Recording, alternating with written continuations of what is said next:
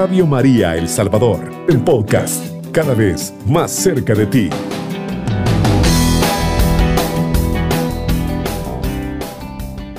Paz y bien a todos, eh, a nuestros fieles radioescuchas de este programa El Evangelio Hecho Vida y también de Radio María.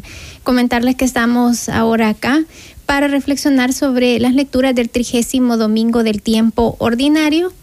Y bueno, me, me encantaría comenzar recordando que ahora es el domingo de las misiones, ¿verdad? El Domum, un domingo muy especial, donde no nos va a extrañar que en la parroquia este día nos van a, a pedir pues una, una colecta especial, ¿verdad? Para, para eh, recoger dinero que se dedica a las obras misionales.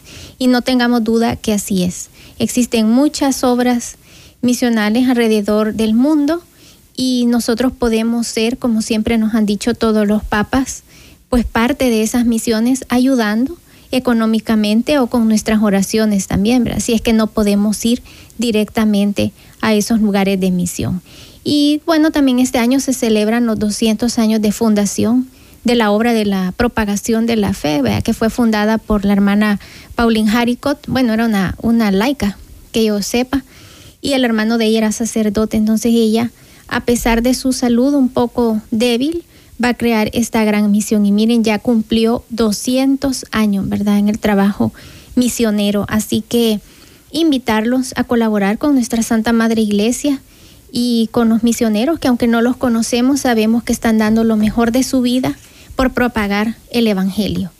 Y comentarles que este domingo pues el pasaje del Evangelio nos pone en guardia, ¿verdad? Para que no nos sintamos superiores o como dicen algunos que nos vayamos a sentir salvos mientras que los demás están condenados simplemente porque yo me siento mejor o porque yo voy a la iglesia y comienzo a juzgar al resto y que digo a juzgar de un solo a condenarlo, ¿verdad? Entonces, eh, eso es lo que vamos a estar reflexionando y algunas otras cosas sobre las lecturas de este día. Doy la bienvenida a mis hermanos eh, Benavides y también pues los buenos días. Buenos días hermana y buenos días a todos nuestros hermanos que nos escuchan a través de, Radio María. Realmente agradecemos a Dios que nos tenga aquí presente para hablar de su palabra. Es algo grande en el que admiramos su gran bondad, su misericordia, pues estamos aquí por pura gracia de Él. Que el Espíritu Santo pues nos ilumine para que podamos dar ese mensaje que Dios tiene para cada uno de nosotros. Muy buenos días, hermana. Buenos, días. a todos los que nos acompañan desde su casa. Realmente nos sentimos bendecidos por estar acá, por estar con salud. Y realmente la liturgia de este día es bien enriquecedora. Ya lo decía usted, ¿verdad? El publicano y el fariseo. Y los dos, ¿verdad? Vemos eso que salen al templo a orar, pero cada uno lleva su propia imagen de Dios.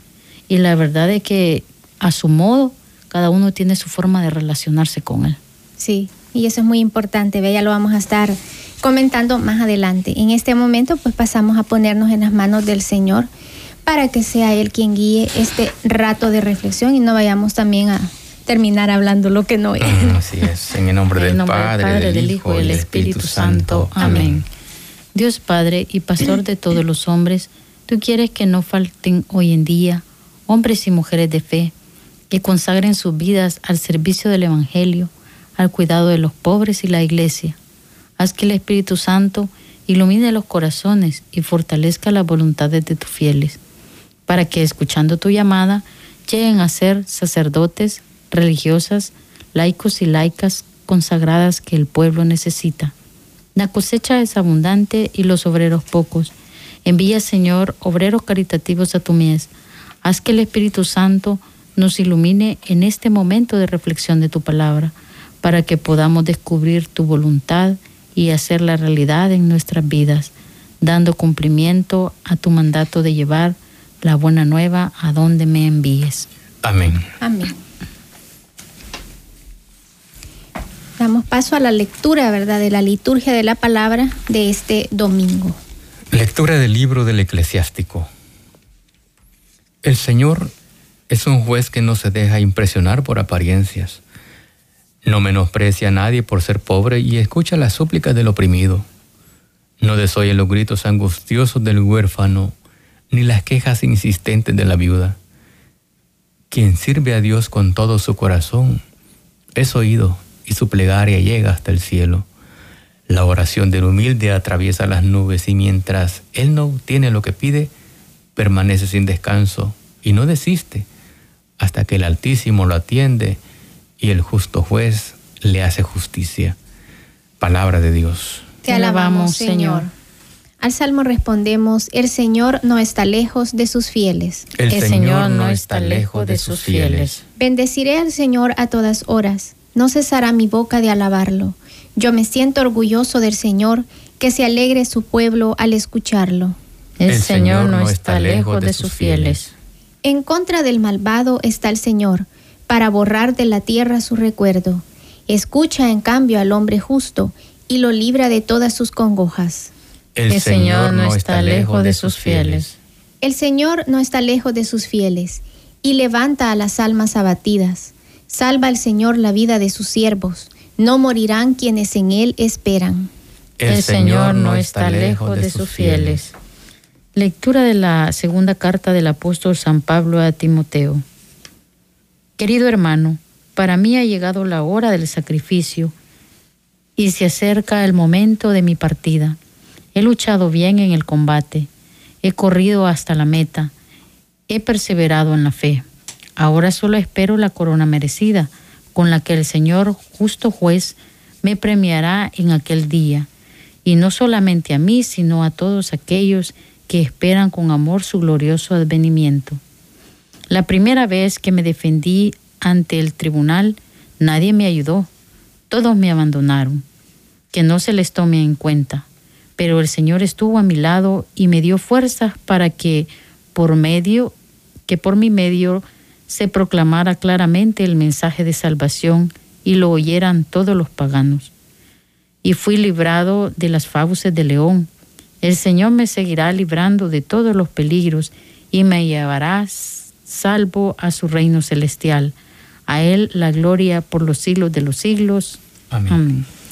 Palabra de Dios. Te alabamos, Señor.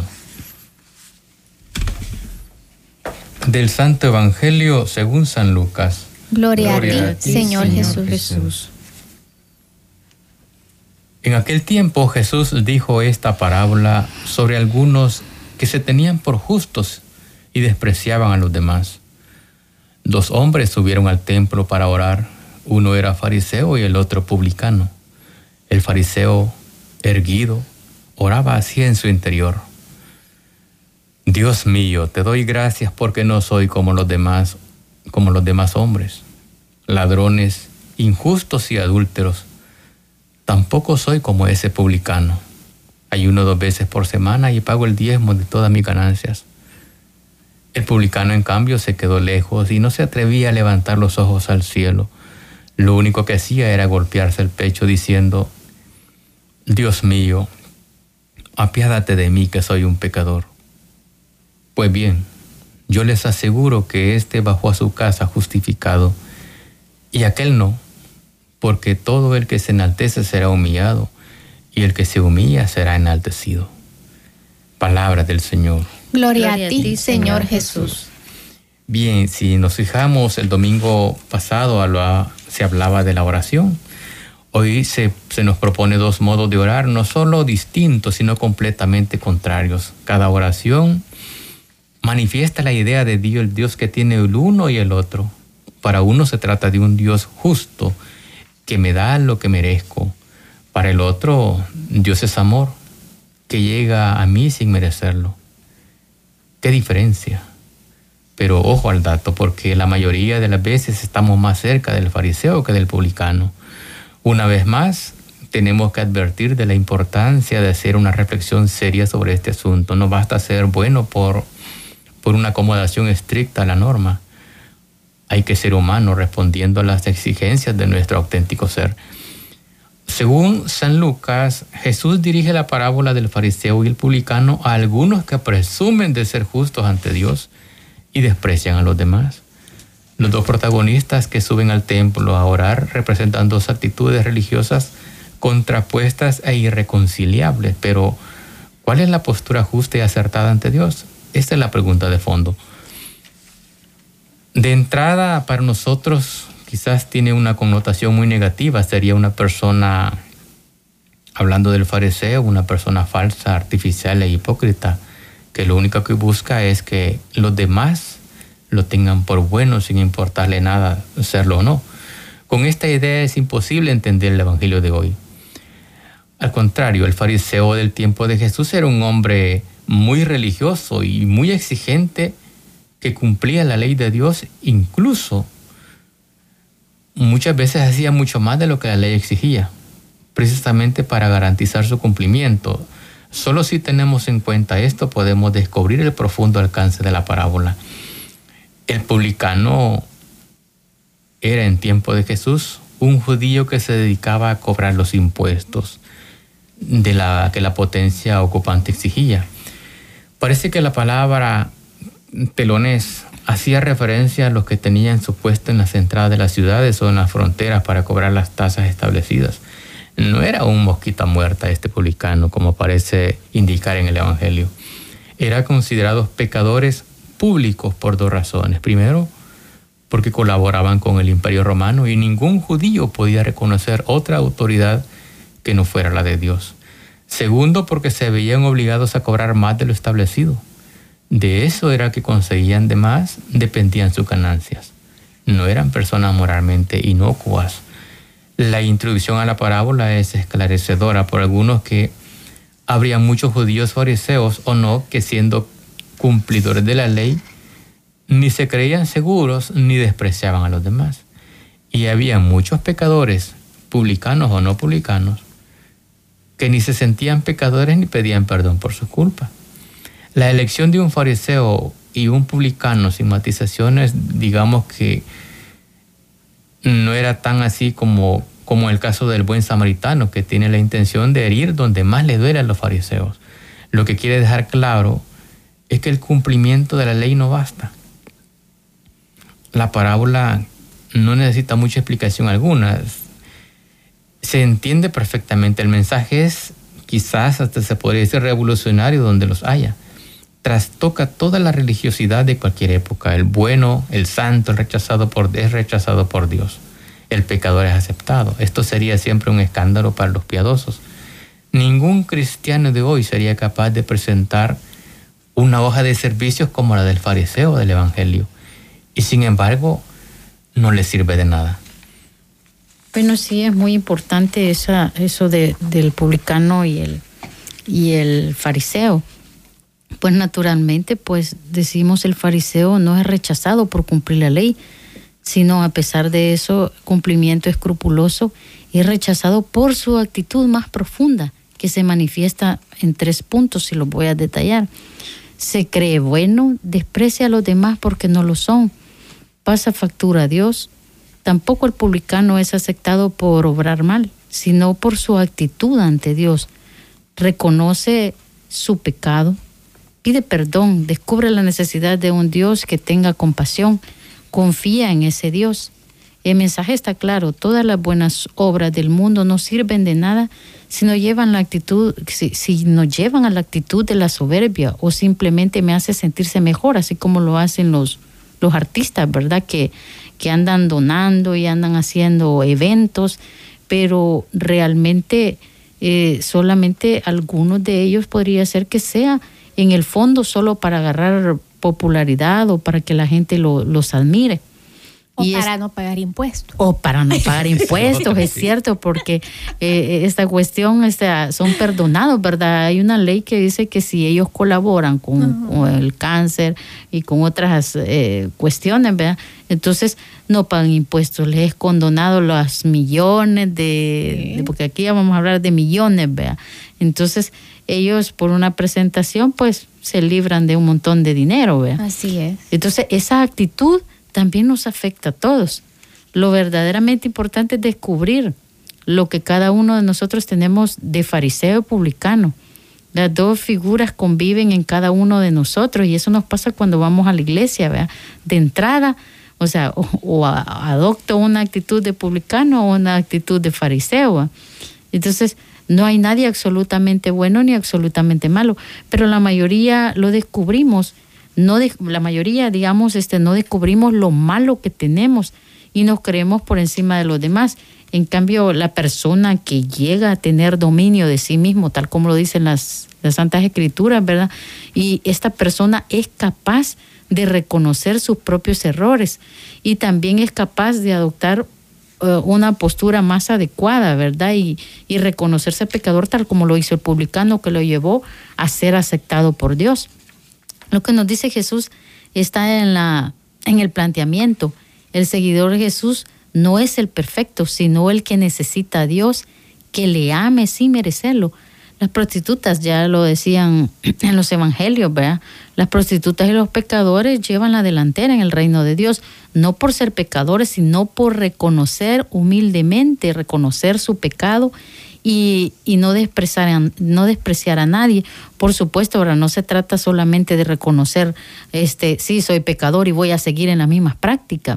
Entonces, eh, eh, es mucho más allá, es algo más profundo que el Señor nos trata la manera de, de, de, en ese contexto que estaban los fariseos, de explicarnos, ¿verdad? Y que hasta el día de hoy, pues nosotros sabemos que lo que quería Jesús era que, que los fariseos que tanto despreciaban, ¿verdad? No, si el Señor no lo hace, o sea, ellos no tenían por qué hacerlo, ¿verdad?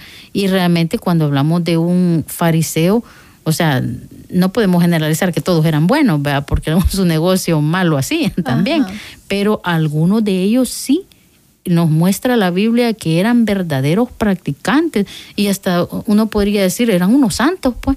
Y entonces este sí estamos llamados a ser a ser, ¿verdad? o sea, santos, a ser perfectos como Dios es perfecto, pero también estamos llamados a dejar el pecado, a dejar todo aquello que no nos hace bien. No vamos, digamos, vamos a ir a la iglesia donde todos somos inclusivos, ¿verdad? pero no voy a llegar y voy a seguir siendo malos y contaminando a los demás, vea, sino que eh, ver esa, esa postura de este hombre indignado, ¿verdad? Y decía, Señor, ten compasión de mí, vea. O sea, no dice acá que enumeró sus pecados, porque no lo, no, Jesús no, no lo manifiesta aquí, ¿verdad? No enumeró sus pecados, pero sí reconoce que él necesita de Dios, reconoce su pequeñez, reconoce su, su, su vulnerabilidad y eso es lo bueno, reconocer para que el Señor actúe, o sea, aquello que decimos dolor de corazón, yo me imagino que este hombre llegó hasta la profundidad del dolor de corazón, que es lo que se practica en el acto de penitencia, ¿verdad? En la confesión. O sea, ¿de qué sirve irme a confesar si a mí no me duele nada de lo que haya hecho, de todo lo malo? Y que voy a volver a repetir los pecados. Entonces, o sea, no, no estoy consciente de esa situación. Y este hombre agachaba la cabeza y, lo, y, sí estaba consciente, o sea, de, de, todo aquello malo que había hecho. Ya hablando de, de, fariseo, incluso hubo un momento en que Jesús dice, hubo un momento en que Jesús dice, hagan lo que ellos dicen pero no hagan lo que ellos hacen, porque realmente un fariseo sí trataba de cumplir toda la ley de Dios, pero en, en sus actitudes como que se alejaba mucho de la bondad, del amor al prójimo. Y eso es realmente lo que nos está pasando a nosotros, porque podemos ser muy religiosos, incluso hay hermanos que sí comparten su diezmo, están al tanto de todas las necesidades de la parroquia, pero no visitan un enfermo, no hacen obras de caridad. Entonces, como que estamos en el caso del fariseo. ¿Verdad? A mí me, encantó. Yo quisiera compartirles una parte de mi vida. Eh, la semana pasada que estuve enfermo, yo le contaba a mi esposa, incluso escapó a llorar, porque me afligí mucho. Yo decía, Señor, ¿será que de esto voy a morir? Y yo me, me ponía en eso, quizás murmuré mucho al hacer este trabajo o renegué al hacer esto otro por los compromisos que tenemos con la iglesia. Pero yo decía, Señor, ¿será que me has dejado solo? Porque yo sentía que de eso sí me iba a morir.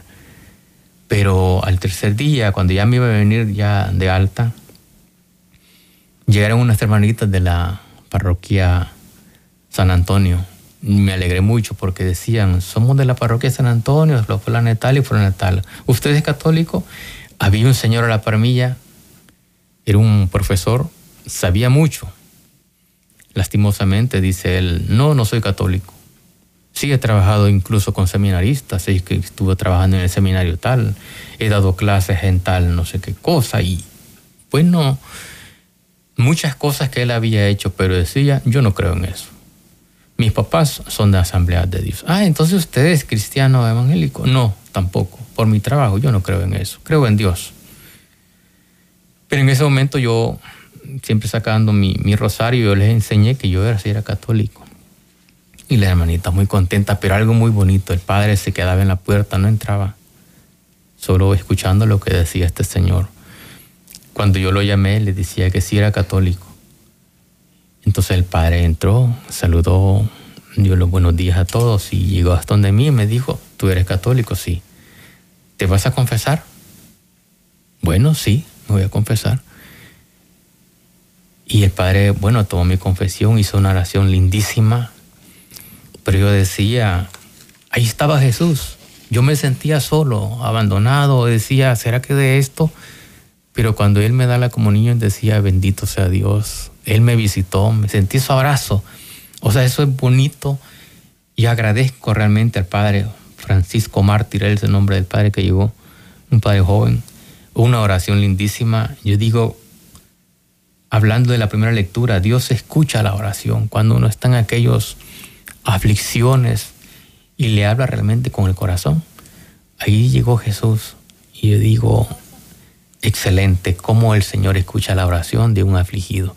Pero bien, hemos llegado al final de este primer bloque. Les pedimos no nos cambie, seguimos después de esta pausa. Está escuchando Radio María El Salvador, una voz cristiana en su hogar.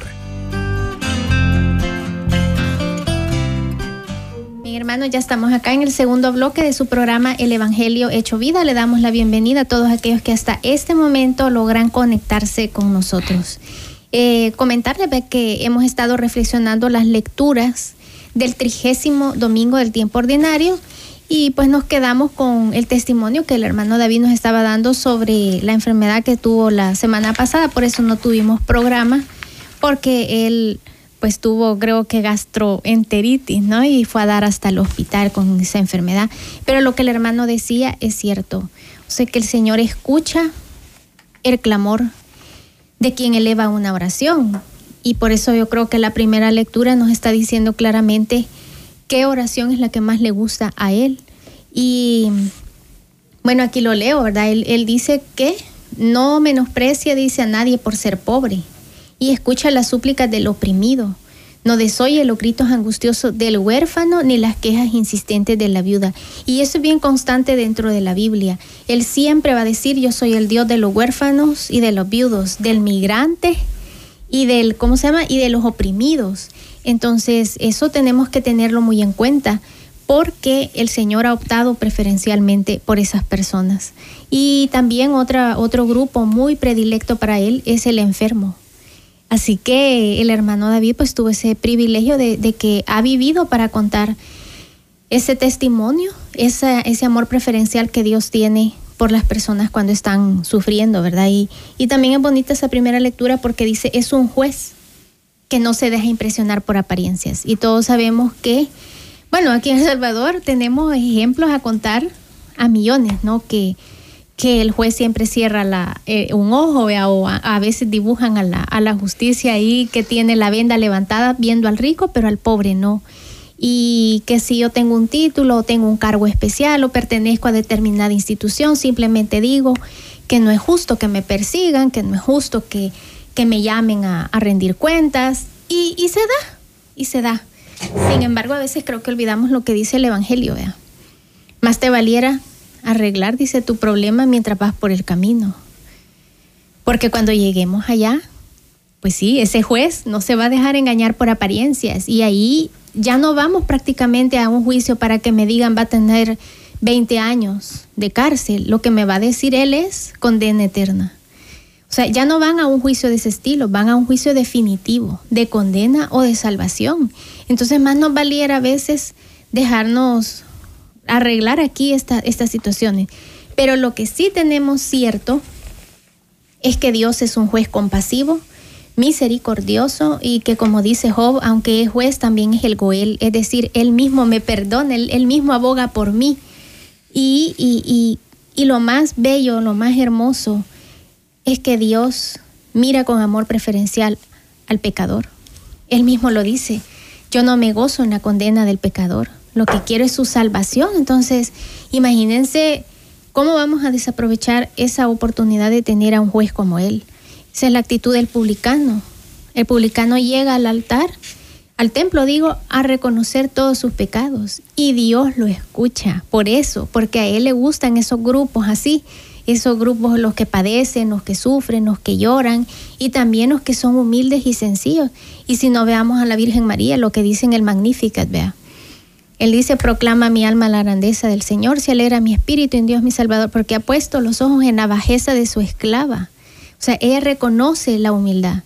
Se supone que la Virgen María siempre fue así, humilde, sencilla. Y eso le gustaba a Dios y por eso la escogió.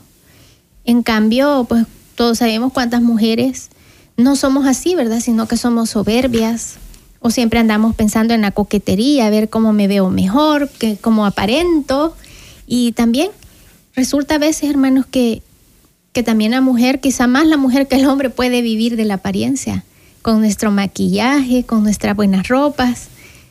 Parecemos que somos grandes santas cuando en realidad solo Dios sabe aquellos pecados oscuros que yo tengo allá en mi interior. Entonces, eh, eso es muy bonito verlo, ¿verdad? Y también el, ¿cómo se llama? El salmo hace referencia a ese escuchar al abatido, ¿verdad? Eso me encanta, me encanta.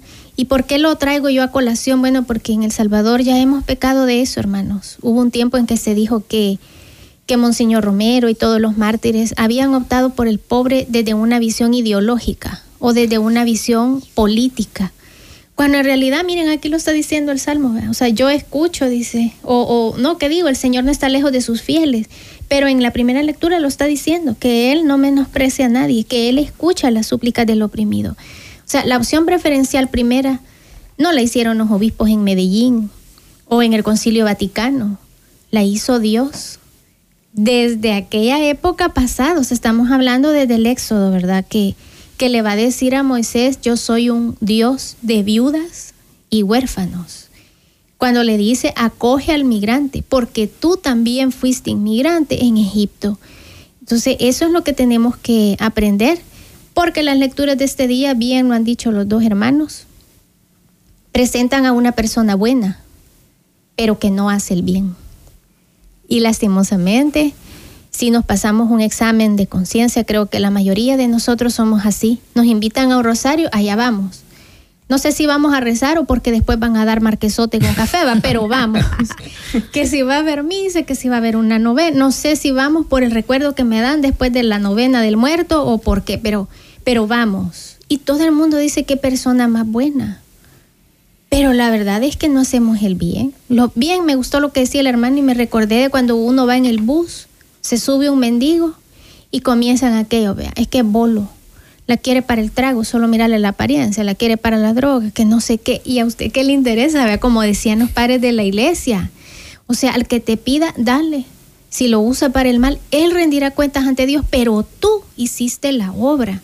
Pero no, no somos así, nos cuesta hacer el bien. Y lo que decía el hermano es cierto, no visitamos enfermos o nos dicen alguien está preso, ni nos acordamos de rezar por él. Está bien, yo entiendo que a veces no querramos ir porque nos van a desnudar, nos van a revisar de arriba abajo, por todos lados, pero está bien no ir, ¿verdad? Pero, pero lo que no está bien es ni siquiera orar, ni siquiera visitar a la mamá del preso o a la familia para decirle aquí le mando comida, le mando ropa, medicinas, necesita algo en la prisión. Nada. Y lo terrible del caso es el juicio, ¿verdad? Que presenta Dios en Mateo 25 Estuve preso, no, me visitaste. Tuve hambre y no me diste de comer. Entonces ya vemos el resultado, él mismo lo dijo, ¿no? Irás al fuego eterno. Y, y, y entonces pasémonos por favor un examen de conciencia y hagámoslo, porque, porque de veras este examen no tendríamos que ser en la noche, en la mañana, en la tarde, a, toda hora, creo yo, para verificar si somos fariseos o publicanos. Y hablando de, de preso, hermana, San Pablo estuvo preso y precisamente en la segunda lectura pues habla de todo su sufrimiento, ¿verdad? Y del premio que Dios le va a dar. Por ahí podían decir, ah, San Pablo estaba vanagloriando a sí mismo, pero no es así, porque lo que está contando todo lo que sufre por Cristo y lo está contando con humildad. Y, la, la, la, parte también me gusta ahí donde dice, eh, procura venir a verme cuanto antes, pues Dimas, enamorado de este mundo, me ha abandonado y se ha ido a Tesalónica. O sea, cuidado nos está diciendo ahí, ¿verdad? Nosotros que decimos que somos cristianos, ¿verdad? Si realmente cuando dice usted nos ponemos a, orar, o sea, vamos al rezo, no sabemos por qué vamos al rezo, pero las prácticas, ajá, entonces las prácticas, ¿será que estamos enamorados del mundo y un ratito rezamos y el otro eh, y, la mayor parte del día estamos este en otras cosas que no le agradan a Dios, o sea, esa posición, digamos, o sea, cómo Dios nos trata, cómo, cómo es bueno con nosotros, cómo es misericordioso, pero nosotros cómo somos ante Él, vea.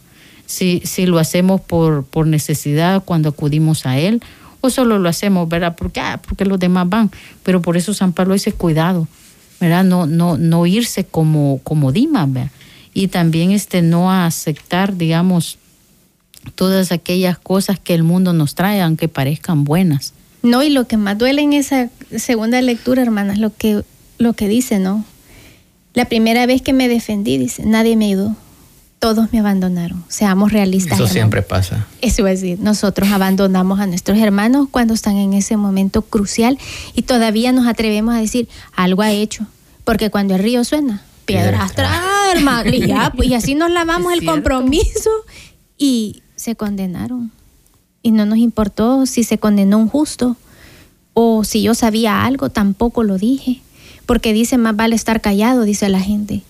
Más que todo en las empresas, cuando ven que van a despedir, ve, dicen, no, yo, sabía, pero no dije nada porque más vale estar callado. Entonces, fuimos cómplices. Así es.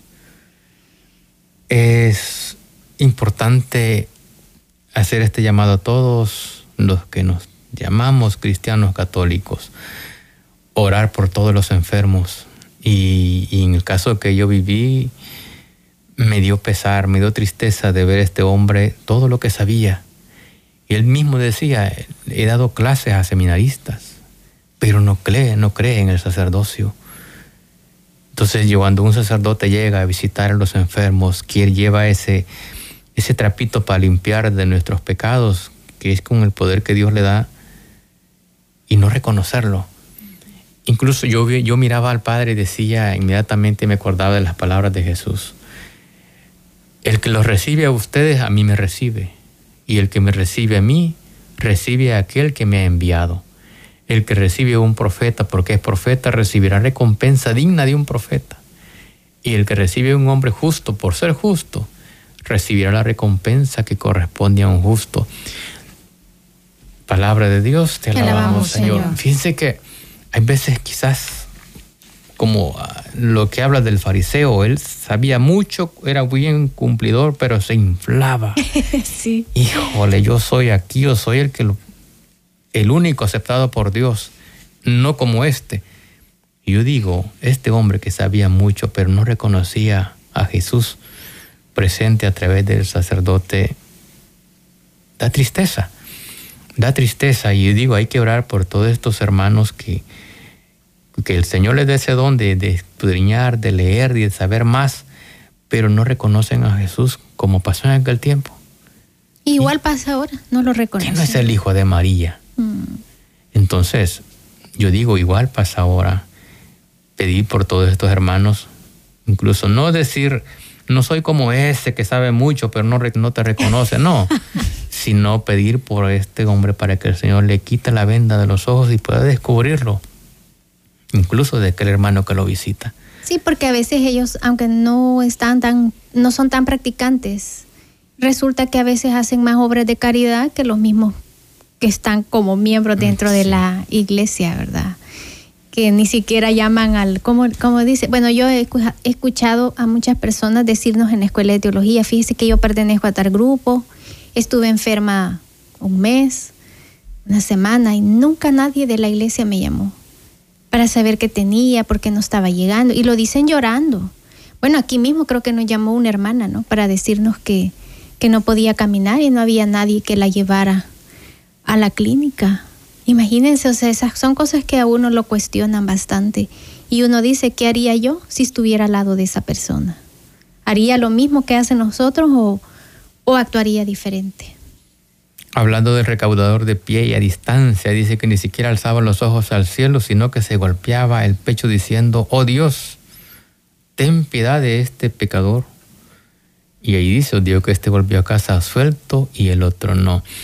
Es importante la autoestima en un es un valioso activo para la persona cuando está delante de Dios. De, y de, depositarse en su misericordia nada más. Fíjense que el publicano pide perdón por ese trabajo, por ese oficio que le da vergüenza. Y aún así, pues el Señor ve que él se descubre su corazón, como soy, Señor de pecador, perdóname. Pero bien, hemos llegado al final de este segundo bloque, no nos cambie y seguimos después de esta pausa. Sintoniza la voz de María en su corazón. Radio María El Salvador, 107.3 FM.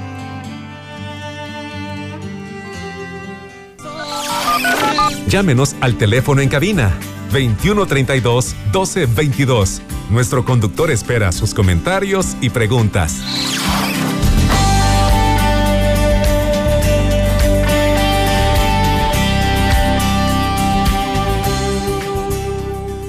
Comuníquese con nosotros enviando su mensaje de texto o su nota de voz a nuestro número en WhatsApp 7850-8820. Bien, hermanos, ya estamos acá en el último bloque, ¿verdad? Del programa El Evangelio Hecho Vida. Creo que ha sido un momento de reflexión muy bonito que hemos tenido porque nos ha servido para irnos dando cuenta de nuestras actitudes farisaicas, ¿verdad? O tal vez de nuestras actitudes publicanas. No se niega que dentro de la iglesia hay muchas personas que en realidad tienen una verdadera conversión, que han pasado por caminos de pecado, ¿verdad? Por cañadas oscuras tremendas, pero ahí ha estado Jesús, el buen pastor, para sacarlos y, redimirlos, que eso es lo que Él vino a hacer, ¿no? A redimirnos. La, la cosa es que si queremos ser redimidos o preferimos estar ahí. Bien, pero tenemos una llamada en este momento. Ave María Purísima. Alabado sea Jesucristo, David Antonio. Con María siempre sea alabado. Buenos días, hermano. Eh, es agradable saludarlos de nuevo. Ay, gracias. Después de tantos domingos sin eh, escucharlos. Pero, eh, y lamentando el sufrimiento que tuvo en esa enfermedad que ya nos ha contado. Decirle que Jesús siempre oye.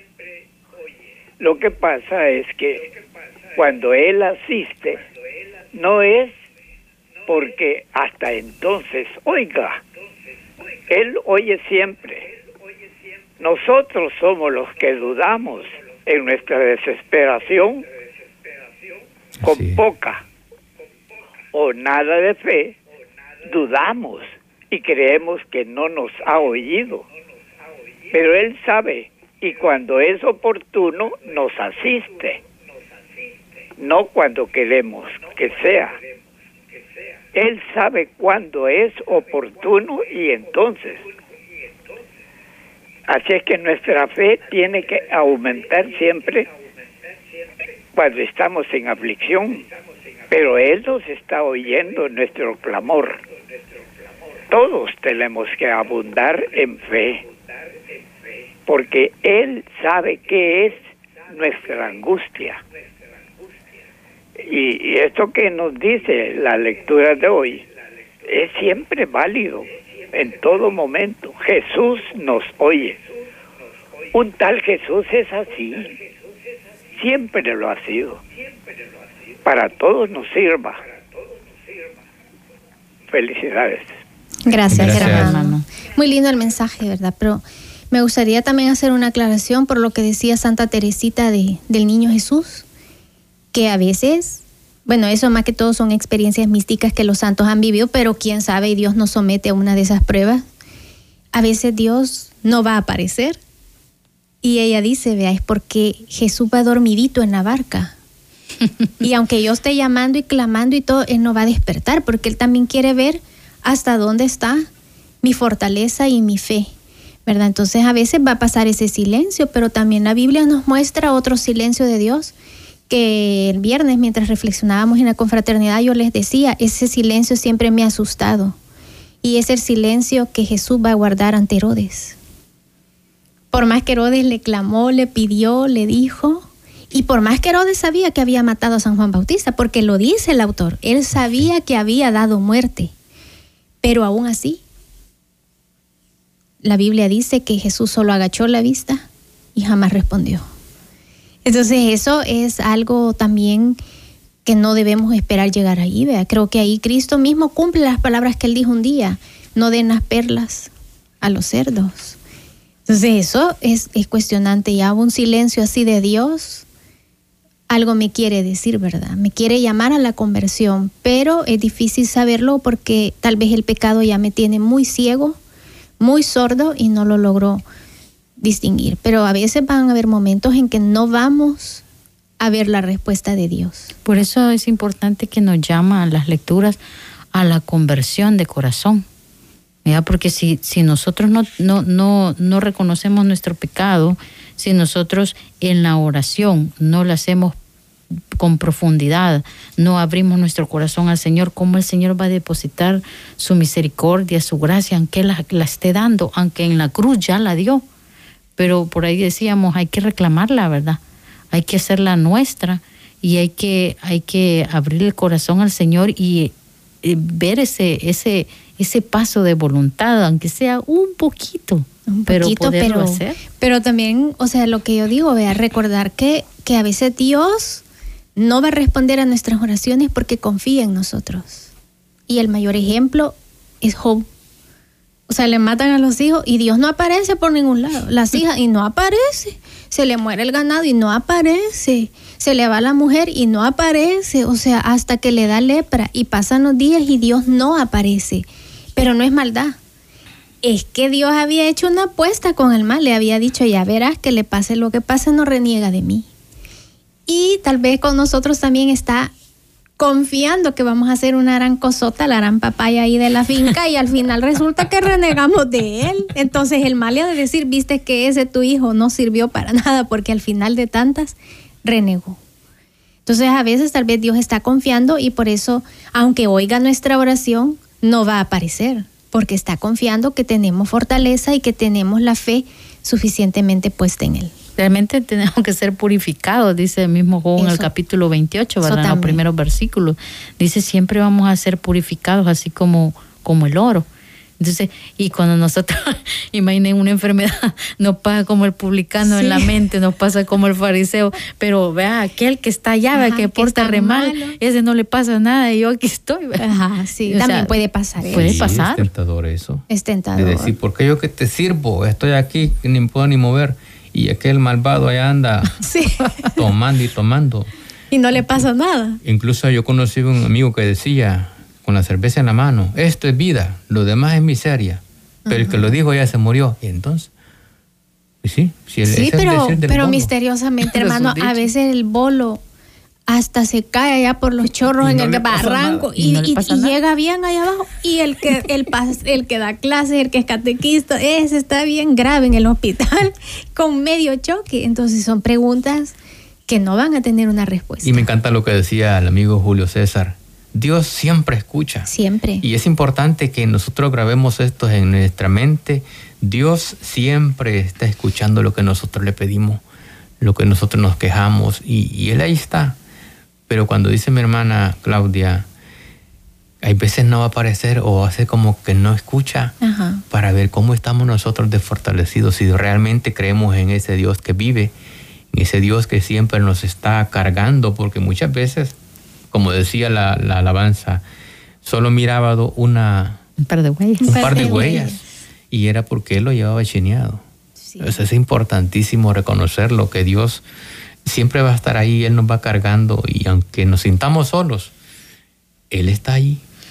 Sí. La verdad que cuando una persona ya no puede, ¿verdad? O sea, el que está a punto de, de cualquier problema y el Señor ve que ya no puede, ahí aparece siempre Él aparece en el momento justo porque Él sabe hasta dónde son nuestras fuerzas. Hasta dónde, o, cuando ya ve que estamos desfalleciendo, que ya no vamos a poder más, aunque Él quisiera que diéramos más, pero ahí va a aparecer. Sí, un ejemplo es cuando alguien dice, yo ya no puedo con esto, yo deseo la muerte, desea la muerte, y llega un momento en que eh, eh, o sea, se pone tan deprimido, le pasa todas las enfermedades, y entonces llega Dios ahí. Sí. Y lo llega a levantar porque sabe que se le va a ir y, y que lo necesita para que esté en este lado y que siga o, que, o que predique el Evangelio o que se convierta o que continúe, ¿verdad?, en, su vida, digamos, familiar y, en su ambiente. Algo importante del publicano, si ustedes se fijan, él no dice me arrepiento, no dice voy a cambiar, ya no voy a hacer eso.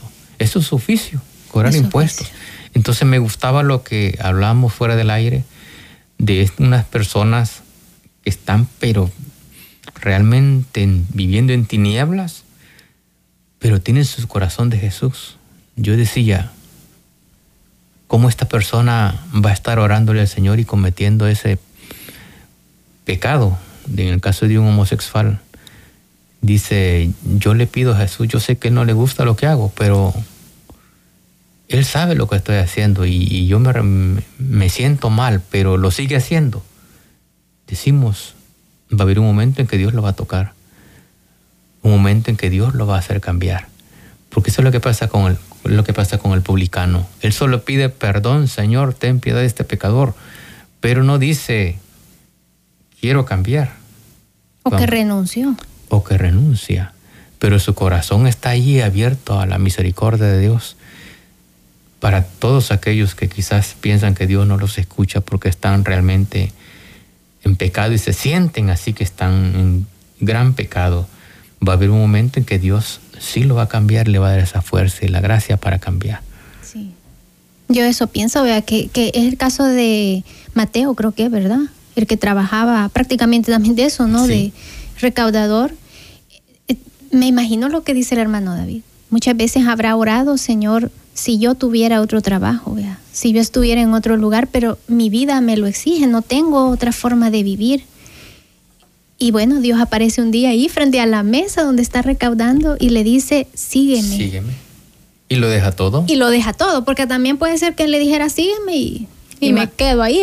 Imaginémonos que fue días antes, ¿verdad? O tiempo antes, que él se estaba, que decía, no, no Señor, ten compasión de mí. Y el Señor lo fue a buscar donde estaba. y él no desaprovechó la oportunidad, ¿verdad? se para y sin pensarlo, pues más se va. hasta la imaginación. Entonces eso es lo que nosotros tenemos que hacer. Yo se los recomiendo, se los recomendamos en este programa, hacer un examen de conciencia este día, qué tipo de oración hacemos al Señor, pedirle que seamos suficientemente humildes como la Virgen María o como San José, que supieron ponerse en las manos del Señor o como el mismo Job, ¿verdad? Que nunca nos vaya a someter a tantas pruebas como Job, pero si ese fuera el caso, que Él sea nuestra fortaleza para soportarlo todo sin renegar y decir como decía Él, tú me lo diste, tú me lo quitaste, glorificado, alabado sea tu nombre, Señor. Entonces, hermanos, desearles una feliz semana, una bendecida semana, recordarles ahora es el Domun, el día del Domingo de las Misiones, que su corazón se conmueva y den esa donación, ¿verdad? Y si no pueden, pues orar por los misioneros y decimos, alabado, sea Jesucristo. Con María por siempre sea alabado. Es parte de la gran familia de Radio María El Salvador.